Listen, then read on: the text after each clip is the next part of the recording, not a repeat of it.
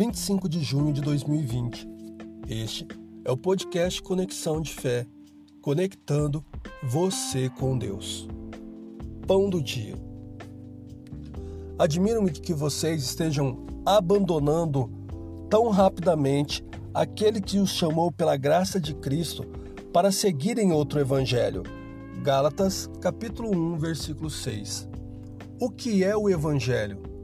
Acho que a maioria das pessoas não sabe. Algumas pessoas podem pensar que a maior parte dos brasileiros já ouviu o evangelho, mas eu discordo.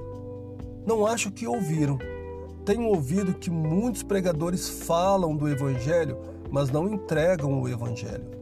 Temos que ser cuidadosos para fazer uma apresentação precisa. Caso contrário, pode ocorrer um efeito desastroso. Não queremos editar a palavra de Deus. Não precisamos tentar fazê-la mais interessante ao excluir coisas dela. Também não precisamos fazê-la mais complexa adicionando coisas a ela.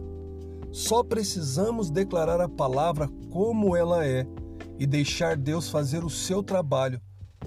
Tanto quanto possível, podemos procurar construir uma ponte e sermos discretos. Então, estabelecido isso, precisamos compartilhar a verdade da boa nova de Jesus Cristo. A Bíblia adverte sobre um evangelho diferente que as pessoas têm acreditado. O apóstolo Paulo escreveu aos Gálatas: Admiro-me de que vocês estejam abandonando tão rapidamente aquele que os chamou pela graça de Cristo para seguirem outro evangelho. Devemos nos certificar de que estamos entregando o verdadeiro evangelho. Aqui está o problema. As pessoas não vão apreciar completamente a boa notícia enquanto não tomarem conhecimento das más notícias. A má notícia é que todos pecamos e caímos dos padrões de Deus. Romanos 3:23 diz que todos pecaram e destituídos estão da glória de Deus. E se não nos distanciarmos do pecado, a Bíblia diz que vamos passar a eternidade separados de Deus e no inferno.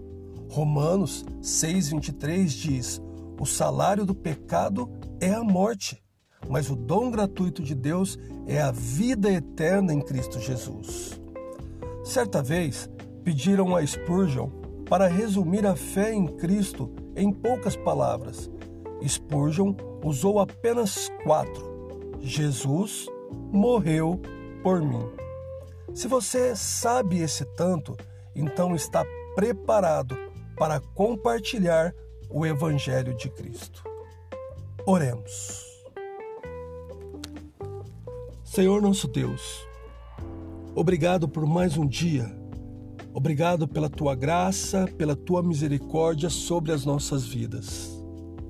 Senhor, ensina-nos a pregar o evangelho verdadeiro, nem mais nem menos, mas simplesmente como ele é, para que façamos a nossa parte devidamente e deixemos para que o Senhor faça a obra a quem quer fazer.